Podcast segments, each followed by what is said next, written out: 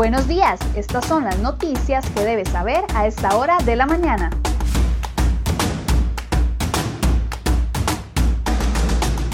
Siete con 22 de la mañana, muy buenos días, gracias por acompañarnos en Cere Hoy Noticias. Vamos de inmediato con las informaciones que hemos preparado para ustedes el día de hoy.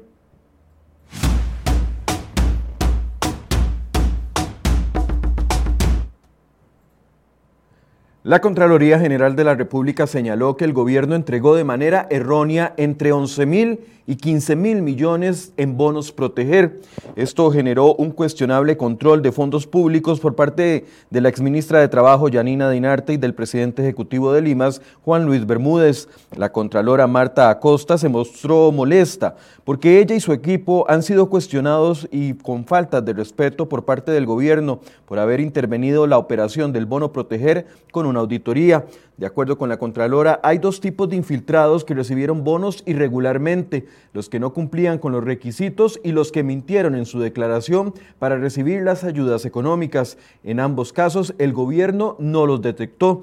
Así, la Contraloría desmintió a la actual ministra de la Presidencia, Yanina Dinarte, quien indicó bajo juramento ante los diputados que los bonos mal otorgados no superaban los mil millones de colones. Además, exigió al gobierno recuperar los datos personales y sensibles de los beneficiarios que están en un data center propiedad del empresario Adrián Lachner, quien asesora al presidente Alvarado en materia económica. Para muchos, esto evidencia un perverso interés del político por parte del PAC en el uso de datos personales.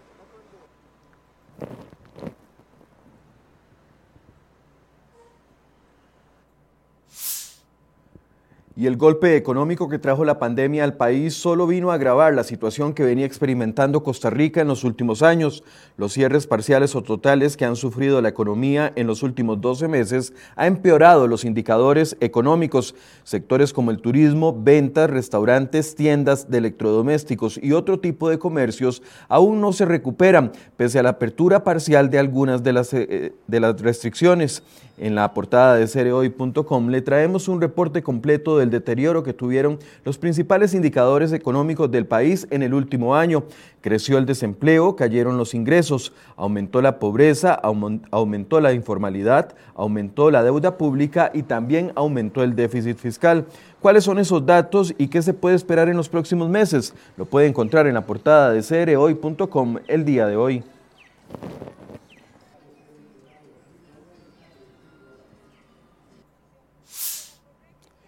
Y la discusión política comenzó a debilitar los proyectos de ley que componen la agenda negociada con el Fondo Monetario Internacional, principalmente los relacionados con el recorte al gasto. Los diputados ya excluyeron de la Ley de Empleo Público instituciones en competencia como el ICE, el INS y los bancos estatales y permitieron que las universidades estatales inventen su propio régimen laboral. La iniciativa debería de generar un ahorro de 1,52% del PIB para el año 2025, pero aún no se calcula el impacto negativo de los últimos cambios. Del lado de los ingresos, proyectos como el que pretende utilizar el 30% de las utilidades de las empresas estatales ya recibieron la advertencia de instituciones como Recope, los bancos públicos y Habdeba que no desean entregar el dinero. Otro proyecto importante es el de renta global, que ya cuenta con la advertencia de diputados de varias fracciones que no permitirían que se apruebe un aumento en la base impositiva. Y respecto a rentas sobre remesas, cooperativas, el CONACOP, los bancos y la Cámara de Industrias ya comunicaron su rechazo. Incluso la eventual venta de la cartera de CONAPE ya fue motivo de una movilización por parte de sus empleados y el impuesto a las loterías también tiene enemigos. ¿Qué sucederá? Puede leer los detalles en nuestra portada.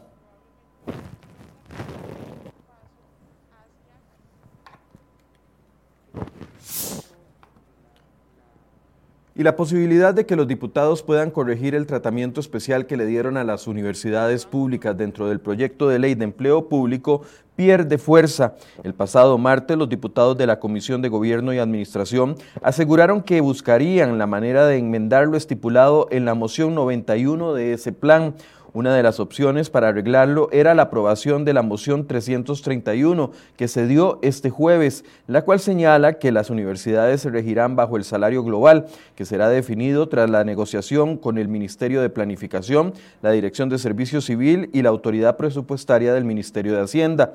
Sin embargo, desde la perspectiva de expertos constitucionales y de otros diputados, la moción no es lo suficiente y deja la posibilidad de que el desorden con los salarios universitarios no se corrija con la ley. En medio de este panorama, el presidente de la comisión, Víctor Morales Mora, dijo que arreglar el, texto dependerá de la voluntad de los diputados en el plenario.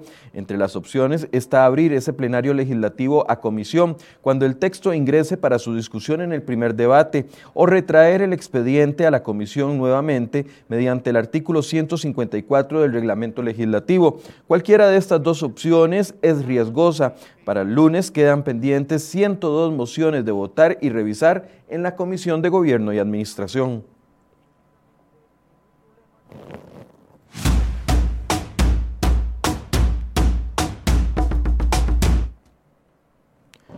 Un hombre de 30 años murió en un accidente de tránsito en Pérez Celedón. Su bicicleta y un carro liviano chocaron la noche de este jueves 4 de marzo en San Isidro del General, según un reporte de la Cruz Roja. La muerte se registró la noche de este jueves. Otra muerte también se registró la noche de este jueves en carretera, cuando un adulto mayor de 63 años fue atropellado por un camión en las juntas de Avangares en Guanacaste. Y otro de los sucesos que se dio el día de ayer, una mujer de 35 años fue detenida en la municipalidad de Zarapiquí como sospechosa de brindar datos sensibles de agentes judiciales y de sus familias a delincuentes vinculados a bandas narco.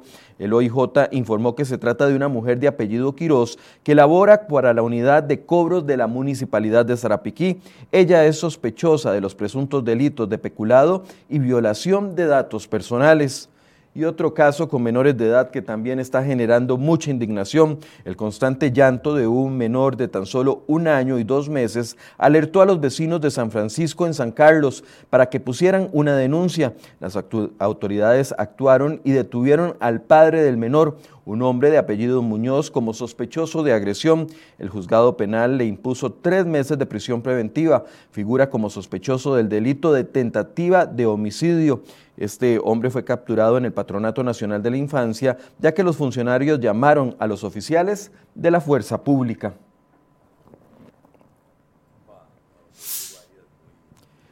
La fiscala Natalia Rojas declaró este jueves en el juicio que se lleva contra el alcalde de San José Johnny Araya, el exmagistrado Celso Gamboa y la exfiscala Berenice Smith Bajo juramento, la testigo reconoció que emitió una certificación que decía que el alcalde Johnny Araya no estaba imputado en ninguna causa judicial y que lo hizo por órdenes de Gamboa y de Smith.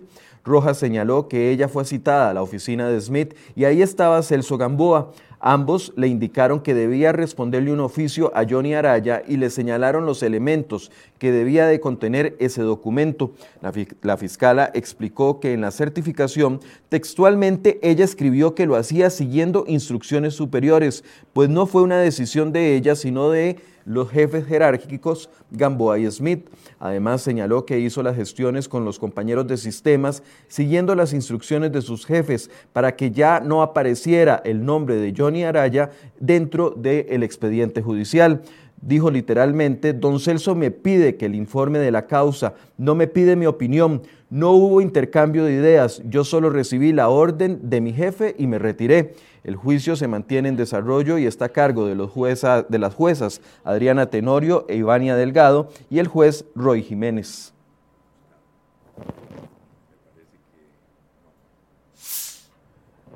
Y el ministro de Seguridad Pública, Michael Soto, será interrogado como testigo en el caso penal que se sigue contra el presidente Alvarado por el caso de la UPAT. La cita será el próximo 11 de marzo.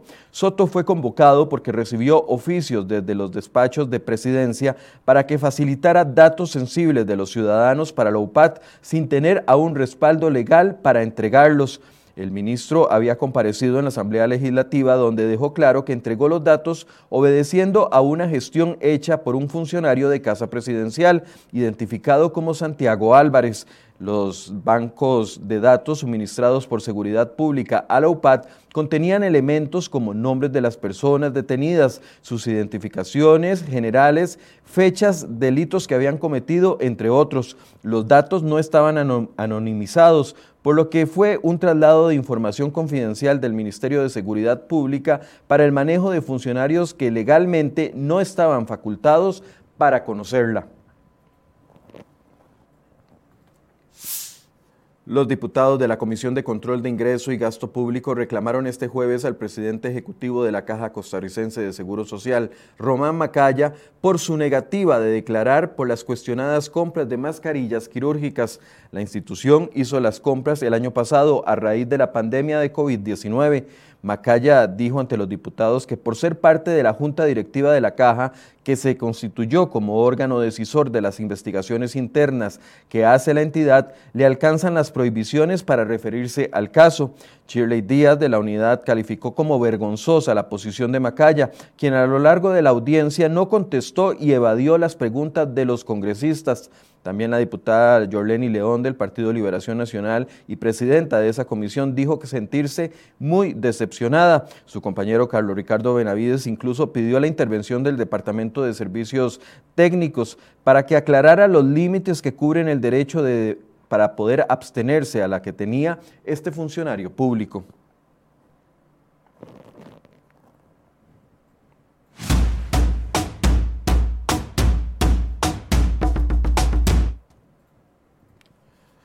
Y la tasa de desempleo en el país alcanzó un 19.1% en el trimestre comprendido entre noviembre y enero pasado. Es decir, la población desempleada alcanzó un total de 467.539 personas en todo el país.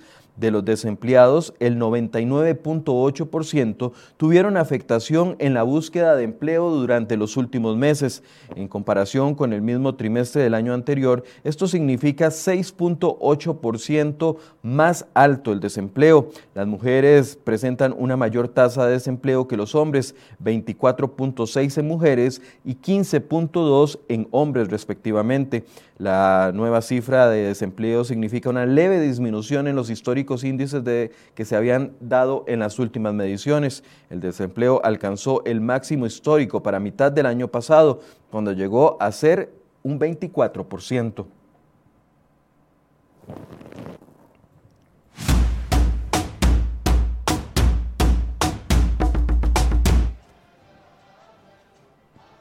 Bueno, imágenes de hace pocos minutos y es que el Papa Francisco decidió mantener su viaje a Irak a pesar de la pandemia de COVID-19, las diferencias religiosas que hay en ese país y las amenazas contra su seguridad.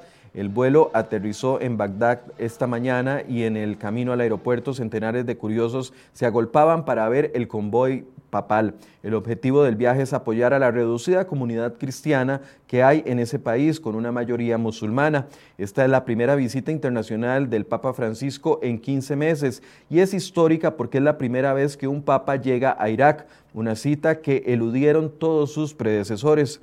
El ambiente en ese país es complicado y peligroso. En unos meses se van a celebrar las elecciones generales y el clima político está muy caldeado y hay muchas amenazas de actos de terrorismo.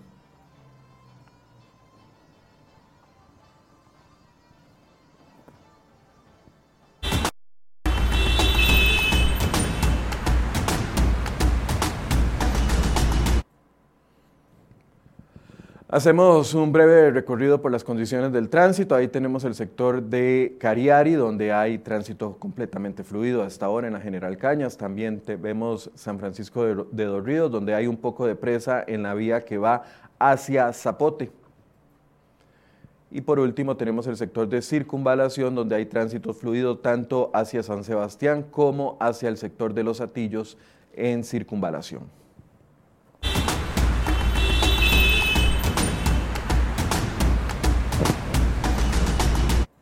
Así llegamos al final de este resumen de noticias del día de hoy. Los invitamos para que se conecten con nosotros a partir de las 8 de la mañana en el programa Enfoques. Muy buenos días.